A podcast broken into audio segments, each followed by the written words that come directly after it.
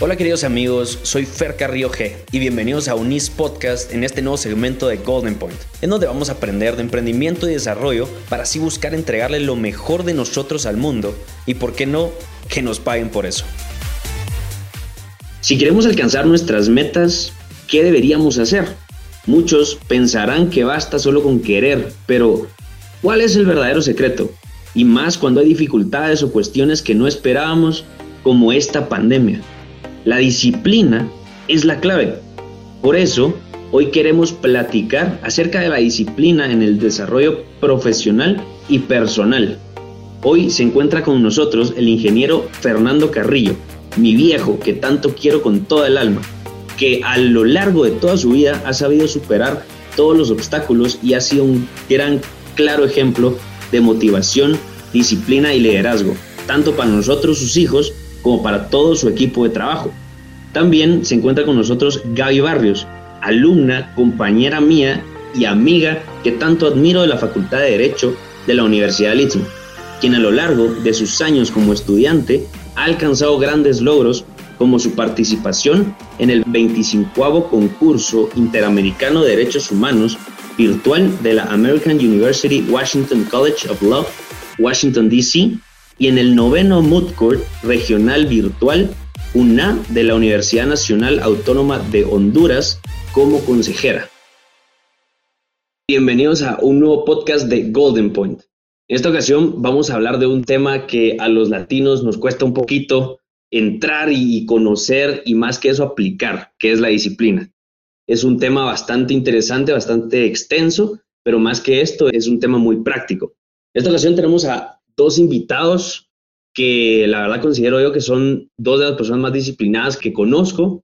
Una es una compañera mía de universidad, que pues al final es una gran amiga mía que me ha enseñado mucho el tema de la disciplina. Me acuerdo, o sea, estoy en martes y ella hizo las tareas del viernes y yo apenas estoy terminando las tareas de tal vez del día anterior.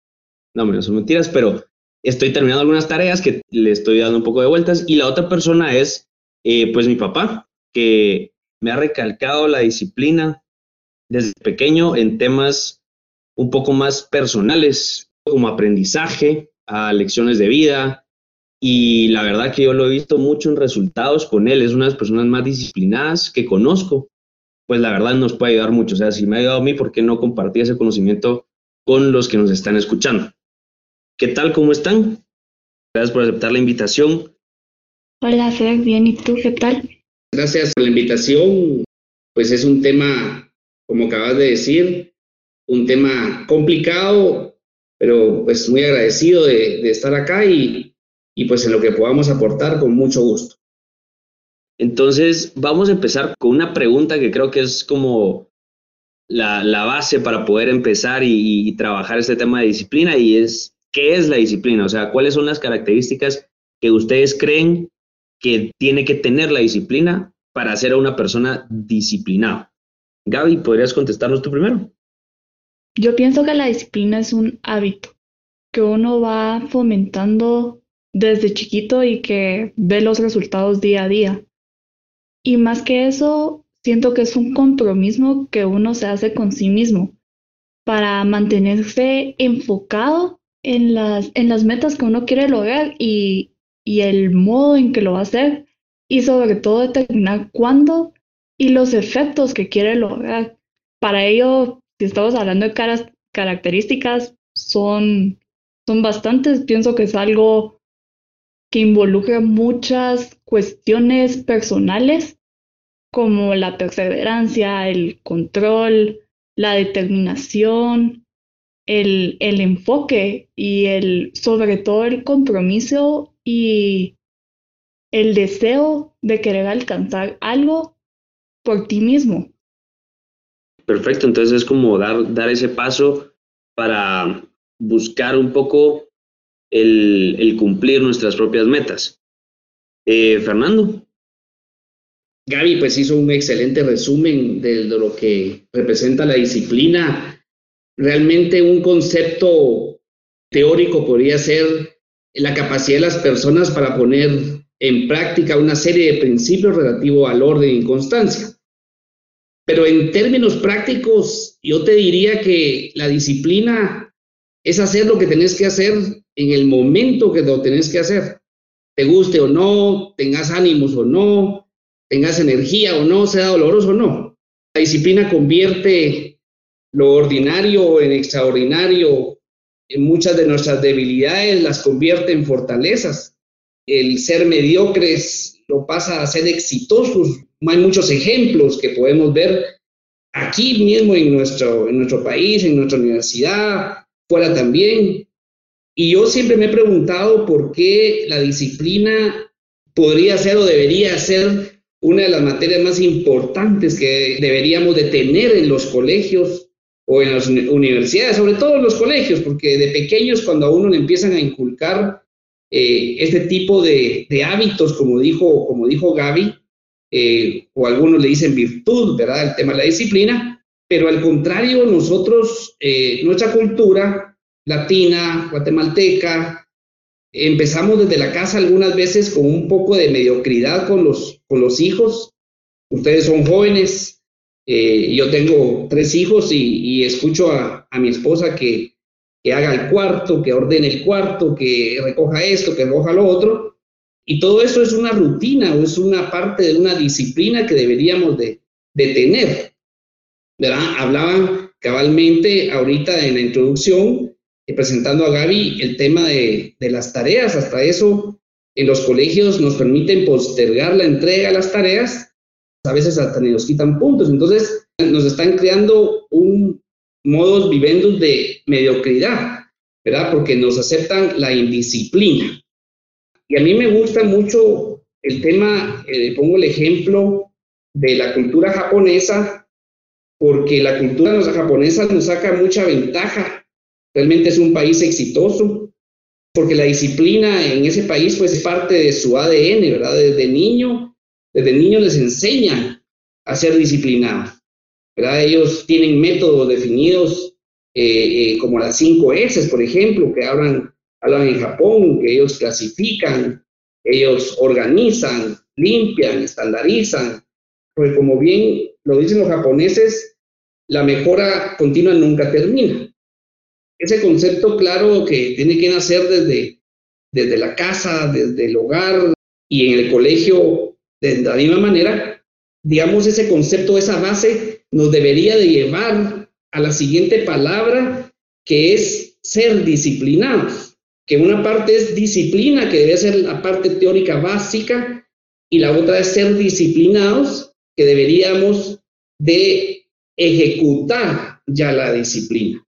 Y es donde muchas veces nos quedamos nosotros parados o estancados, ¿verdad? Y bien decía Gaby, el tema del enfoque, hay que definir un objetivo. Como parte de las características que debemos de tener es enfocar. A mí en lo personal, pues me ayudó mucho eh, que tuve mentores en el tema de, de la disciplina, sobre todo organizacional, en el tema de la disciplina en el estudio, pero también tenemos que meterle la variable de ser positivos y pensar que lo vamos a lograr y, si no lo logramos, levantarnos y volver a intentarlo, buscar hacerlo de diferente manera. Los errores nos deben servir para ganar experiencia y no para dejar de luchar. Parte de la persona disciplinada es, debe tener la capacidad de planear y organizarse. Si la meta es muy grande, si definimos una meta muy grande, lo que tenemos que hacer es dividir esa meta grandota en metas pequeñas, metas cortas, y no la dejamos tirada, sino que si ganamos en metas pequeñas, vamos avanzando. ¿verdad? Las oportunidades las aprovecha quien está preparado y quien las busca. En la universidad, por ejemplo, siempre hay estudiantes que sacan buenas notas, pero ¿qué hacen de diferentes los estudiantes? ¿verdad? Estoy seguro que mantienen horarios, horarios de tareas, horarios de estudio, no dejan para el día siguiente puntos pendientes, llegan preparados todos los días.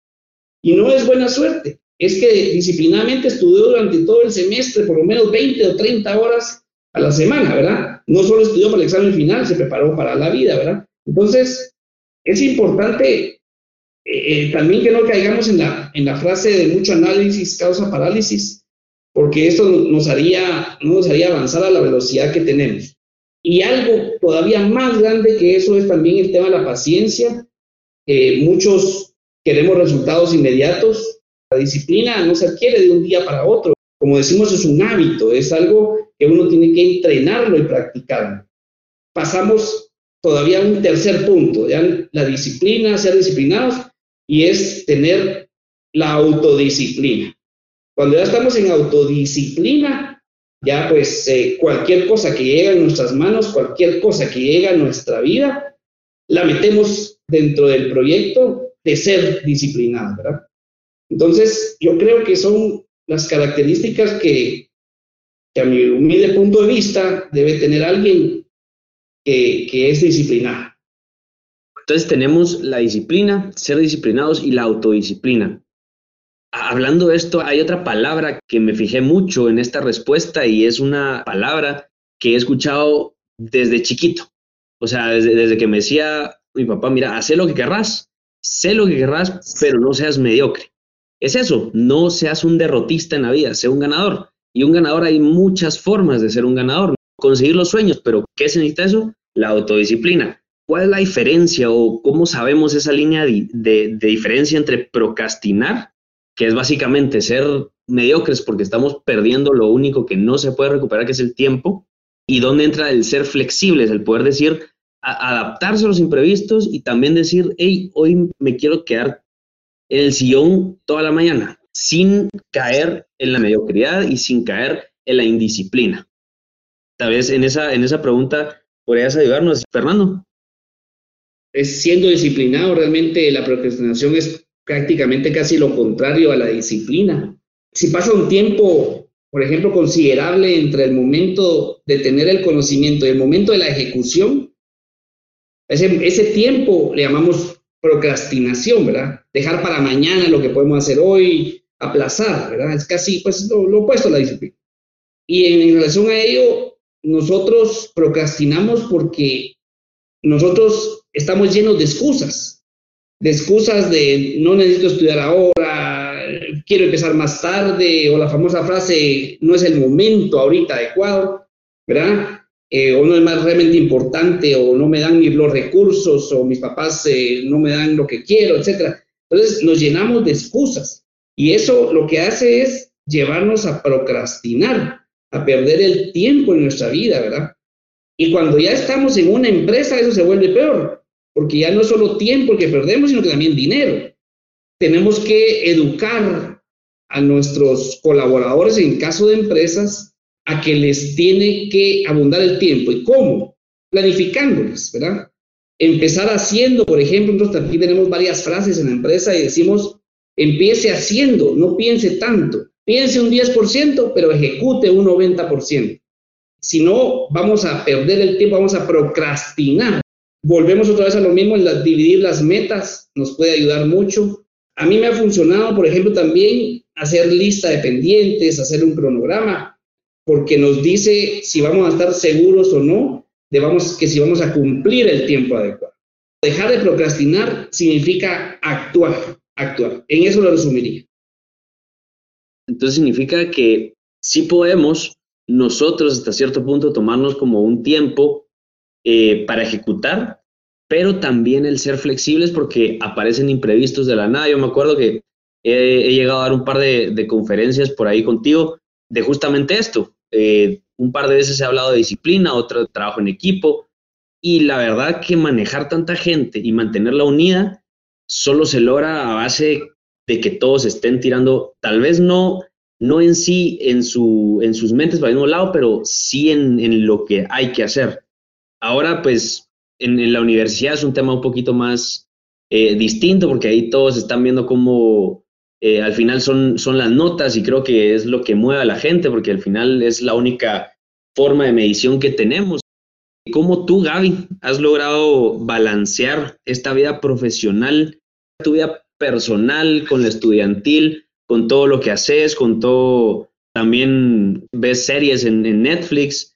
Y también te pregunto que si ya viste tal serie, ya la viste como dos veces, pero al mismo tiempo tenés cabal en todos los semestres, no has bajado como de noventa y tantos. ¿Cómo balancear esa vida personal con la estudiantil, los descansos y la disciplina? Bueno, pues creo que es como importante establecer que ser estudiante y tener buenas notas no significa que vas a estar metido en la biblioteca todo el día. Tiene que existir un balance para nuestra propia salud. Encontrar la forma de hacer ambas cosas. En términos de la universidad, pienso que lo más cansado es cuando te dejan muchas tareas y no sabes por dónde empezar. Pero pienso que perdemos mucho más del tiempo pensando en qué vamos a hacer primero, en cuánto nos vamos a tardar haciéndolo, en qué no voy a hacer mientras estoy haciendo eso, en vez de hacerlo y terminarlo un solo. Hay personas que pueden pasar cinco días haciendo un trabajo que se puede hacer si se sientan 40 minutos y se concentran en lo que hacen.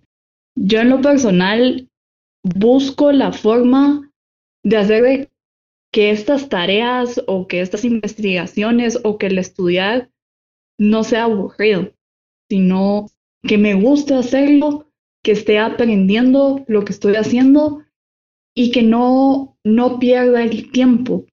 Muchas personas dicen que lo ideal es hacer multitasking, pero a unas personas no le funciona. Y hacen muchas cosas y no terminan nada. Entonces, ¿qué hace eso? De que un trabajo que lo pueden hacer en un día, pasen cinco días haciéndolo y no puedan hacer otras cosas más que ese trabajo porque nunca lo terminan y es eterno. Entonces yo siento que el punto es que tenemos que encontrar el momento de sentarnos y hacer las cosas. No dejar, justamente tu papá lo mencionaba, no dejar para mañana lo que podemos hacer hoy. Si hoy te dejan una tarea o si hoy tenés que hacer algo y lo puedes hacer porque no te va a tomar tanto tiempo, te sentás y lo haces. A mí algo que me gusta es cuando estoy haciendo tareas, pongo música. Y es bien chistoso porque a veces uno con la música se tiende como que a distraer. Entonces, si estoy haciendo una tarea en español, escucho música en inglés. Y si estoy haciendo una tarea en inglés, escucho música en español. Entonces, como no soy, no soy como experta, pero siento que mi cerebro como que separa las dos cosas y no las mezcla y me deja trabajar en lo que estoy haciendo. Entonces, una vez terminar las cosas que tenés que hacer, siento que sentís una satisfacción, entonces ya no te da como un cargo de conciencia salir con tus amigos o sentarte en un sillón a ver cinco episodios de una serie o salir a comer o descansar, porque ya, ya tenés el peso de esa tarea libre, ya no está. Y obviamente, como te mencionaba antes, no es, no es que te tenés que sentar y pasar encerrado todo el día haciendo una tarea. Le dedicas el tiempo que necesitas dedicarle y después estás libre. Y puedes hacer tus cosas, puedes ir al gimnasio, puedes hablar con tu familia, cenar con tu familia, eh, salir con tus amigos, salir un viernes en la noche con tus amigos. Entonces pienso que cada uno, porque es algo bastante personal también, cada uno encuentra la forma en que hacer las cosas le funciona. Y una vez encontrás esa forma y lo volvés un hábito, ya es más fácil hacerlo y ya no lo sentís como una carga o un peso, que es lo que te lleva a procrastinar, sino que las haces, salís de eso y de ahí seguís con tu vida tranquilo. Y obviamente lo tenés que hacer bien, porque si no uno se queda con un cargo de conciencia ahí de que hizo las cosas mal. Entonces pienso que el balance consiste en que sepas hacer las cosas, las hagas cuando las tenés que hacer y después con esa satisfacción disfrutes lo demás. O sea, disfrutes tus logros, disfrutes tu vida. La verdad que es algo muy, muy curioso todo eso porque es la forma de aprender de cada persona. Eh, por ejemplo, a mí, a mí me cuesta sentarme y leer. Yo no puedo leer en silencio yo sí hago lo que, cada lo que dijiste, de que si estoy haciendo pues algo, le estoy leyendo en español, pongo música en, en inglés, en italiano, para que el cerebro se concentre en una actividad y tenga algo atrás. Pero algo que me, me pareció muy curioso es que había una clase que tuvimos que estudiar dos semanas antes y e hicimos un plan de estudio con, con Gaby y otros, y otros tres amigos. Entonces hicimos un plan de estudio para estudiar, no, casi tres semanas antes, nos, nos dieron el, último parcial, empezar a estudiar para el final. Y yo no me podía quedar quieto. Yo me sentaba, me quedé dormido como dos veces, pero empezaba a caminar, a saltar, a moverme, a mover sillas y todo eso, y se me quedó las cosas muy fácil y muy rápido. Entonces ahí aprendí que yo soy muy kinestésico, yo aprendo moviéndome, yo aprendo hablando, gritando, con juegos, o sea, parece muy psicopeado el asunto, pero nos puso un juego que se llama Kahoot y ahí aprendíamos todo, porque también me gusta competir y me gusta y me gusta ganar, al final eh, me acuerdo que ese terminé ganando, pero por eso, porque es, es moverse. Ahora bien, en estas circunstancias que son muy adversas, como la pandemia, ¿cómo podemos seguir siendo disciplinados? Porque de un día para otro cambiaron esas actividades de poder decir que, que Gaby, tú vivís como a cinco minutos de la universidad y era irnos a tu casa y estudiar, estudiar, estudiar. Eh, ¿Cómo eh, a eso, a estar completamente encerrados en la casa? A, si bien podíamos dormir un poco, pero ya no es lo mismo, ya no estás en una clase donde pasa algo chistoso, entonces todos nos reímos por WhatsApp y, y todo eso. Entonces, ¿Cómo hiciste tú para seguir siendo disciplinado? Porque las notas no variaron contigo en lo absoluto y, ya no estábamos en ese ambiente, porque hasta donde yo sé, tampoco a ti te gusta estar encerrada. ¿Cómo podemos hacer eso? Al principio, quiera que no, es difícil, porque uno se acostumbra a la rutina, uno se acostumbra a levantarse temprano, a ir a la universidad, a ver gente, estar con gente y aprender con gente. Obviamente el, el aprendizaje en línea no puede ser el mismo cuando estás en un salón, porque no es el mismo ambiente, es distinto. Pero pienso que ahora, más que todo en estos tiempos, están las herramientas para que uno se, se adapte. Ser disciplinado o responsable o comprometido a algo no significa que no es una receta de cocina. Es algo que puedes adaptar y que de hecho tenés que adaptar a lo que sea que estés viviendo.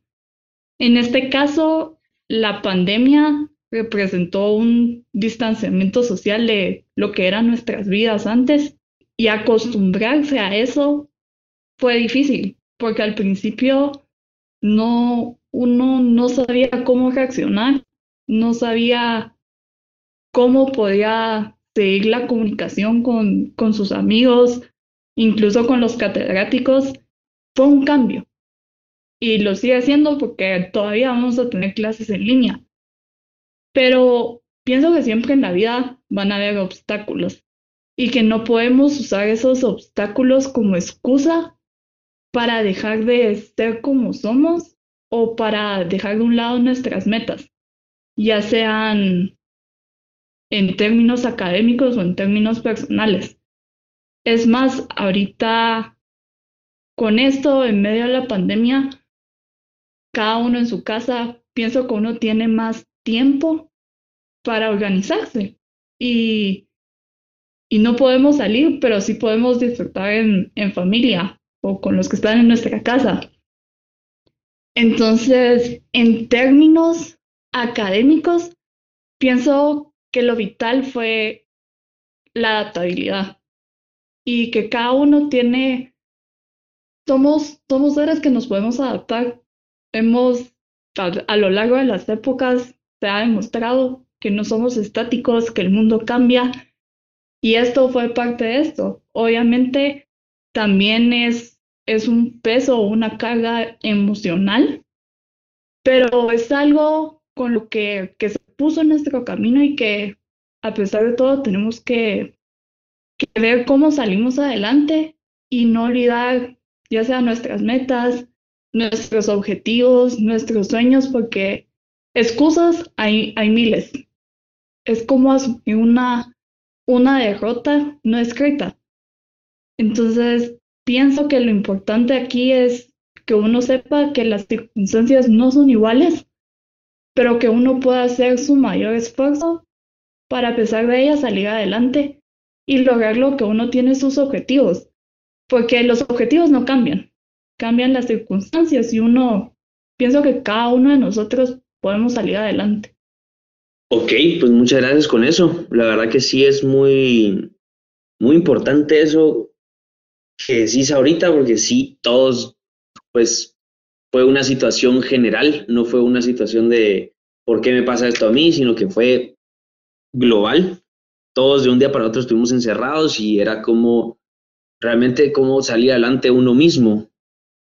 Entonces, ahora, ahora te pregunto, Fernando, ¿qué herramientas o tips para la gestión de, del tiempo, para la disciplina, como por ejemplo eh, aplicaciones en, el celular, agendas, calendarios, nos podrías recomendar para poder empezar a, organizarnos? En este caso empresarial, pero organización general. Primero, pues, eh, en el tema de la pandemia, como bien decía Gaby, pues uno navegamos en el lado empresarial, sobre todo en el lado empresarial, navegamos en, la ambigüedad, en la incertidumbre, eh, no sabíamos qué iba a pasar con los negocios. Ante ese reto, ¿verdad? Como bien decía Gaby, los, los objetivos, el objetivo no cambia y, nuestro objetivo en, aquí en la empresa es entregarles a los clientes a tiempo, porque un día tarde representa un problema serio económico para nosotros y para el cliente también, no tener la mercadería ahí. Realmente nosotros en aquí en la empresa tuvimos la oportunidad de que llegara a nuestras manos un libro que se llama Las cuatro disciplinas de la ejecución, que realmente se lo recomiendo que lo lean. Es un libro y que nosotros lo hemos usado prácticamente como herramienta. Si, si decimos aquí en la empresa qué significa ejecución, a nosotros le decimos significan las cuatro disciplinas de ejecución. Eso significa para nosotros ejecución. Y no es que el libro le enseña a uno a ser disciplinado. El libro requiere de disciplina. Y, y nosotros tenemos marcadamente cuatro puntos en, ese, en esa herramienta eh, en la empresa y dice primero, enfóquese en lo crucialmente importante, o sea, defina un objetivo, defina dos, no defina más de eso. Luego, nosotros tomamos acción con medidas de predicción. ¿Qué significa esto? Que nosotros definimos objetivos que mueven la meta grandota. Por ejemplo, si fuera a entregar a tiempo, nosotros definimos, ok, tenemos que medir cuánto producimos diario para que esa meta grande se mueva. Creamos un tablero para que todo lo miramos, el, el marcador. Es como cuando uno va a un estadio de básquetbol y lo primero que mira es cuánto van. Van 51, 50, cuántos minutos falta. Entonces, ese marcador a nosotros es la tercera disciplina. La tercera disciplina a nosotros nos dice cómo vamos, si vamos bien, vamos mal, y si vamos mal, ¿qué tenemos que hacer? ¿Qué nuevos compromisos debemos adquirir para poder arreglar el problema? Y luego hacemos una cadencia de rendición de cuentas todas las semanas. Todas las semanas nos reunimos a revisar qué sucedió de los compromisos de la semana anterior, revisamos el tablero de cómo nos fue y definimos nuevos compromisos para la semana siguiente. Es como que en un grupo de trabajo en la universidad, ustedes que estudian eh, eh, la carrera de derecho, digamos que se sienten los lunes y digan, a ver, de siete tareas que tenía que hacer, ¿cuántas, entre, cuántas entregaste, Fer? Solo cinco. Y tú, Gaby, las siete. Y tú, Pedro, dos. ¿Y qué nos pasó, mucha? ¿Cómo, ¿Cómo le entramos para arreglar esto? Porque el equipo tiene que salir adelante junto. Entonces, eso es lo que hacemos nosotros, esa herramienta utilizamos acá en la empresa y que nos ha servido acá y en la vida, en nuestra vida personal también lo hemos llevado a la vida personal porque es una herramienta que realmente es muy fácil de trabajarla y es muy fácil de eh, comprenderla y de implementarla sobre todo, ¿verdad?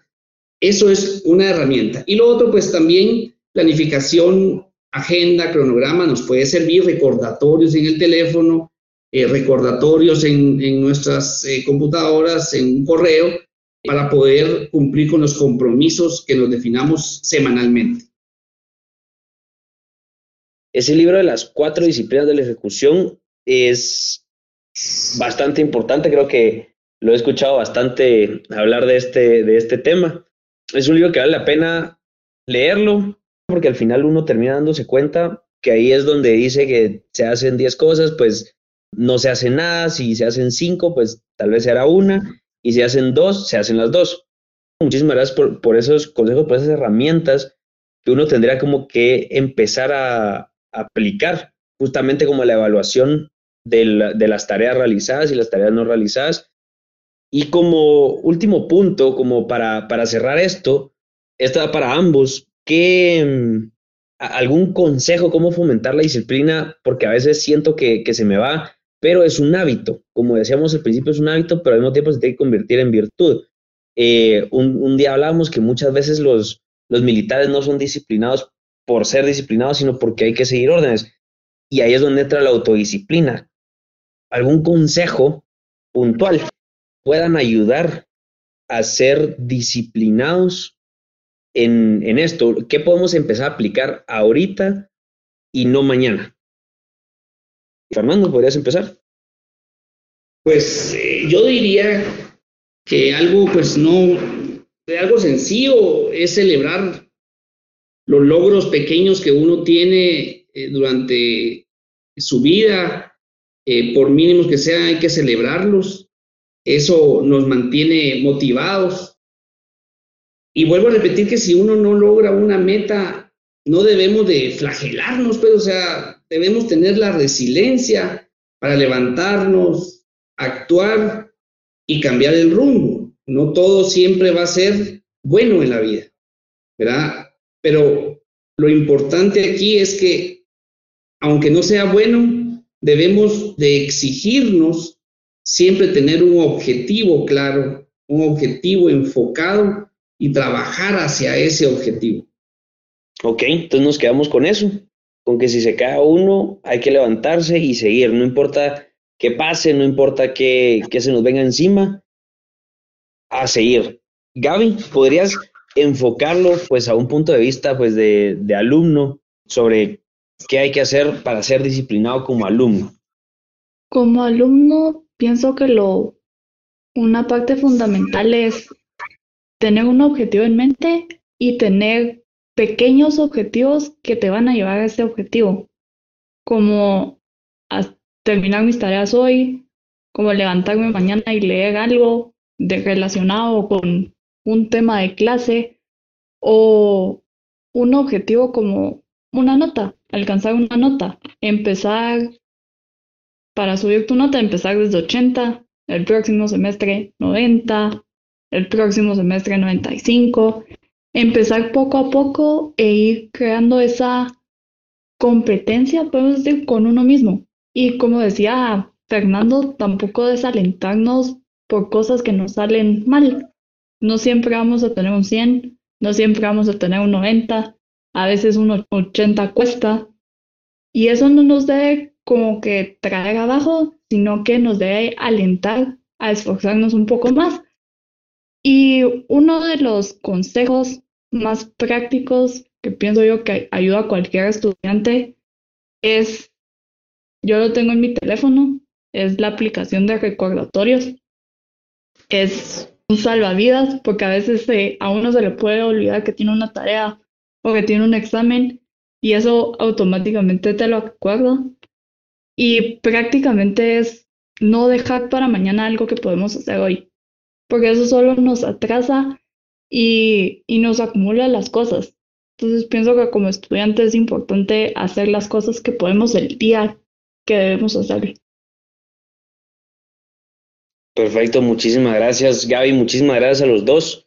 Quiero agradecerles por haber participado en este podcast, porque la verdad sí deja bastante eh, estos, este tipo de, de, consejos.